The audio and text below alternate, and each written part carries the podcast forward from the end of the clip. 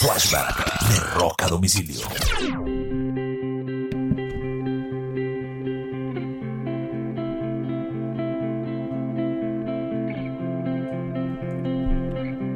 Un 21 de abril del año 2016, a sus 57 años, muere uno de las grandes figuras de la historia de la música.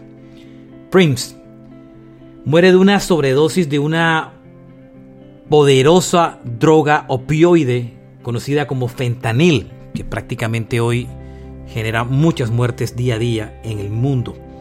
El último concierto de Prince había sido el 14 de abril en Atlanta y la última canción que tocó en ese concierto fue Purple Rain.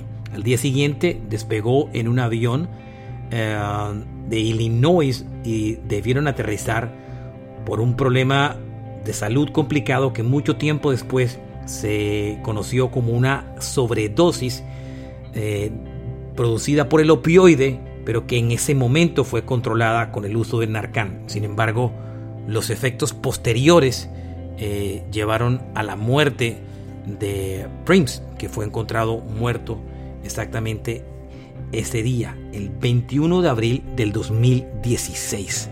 Hace seis años murió Prince.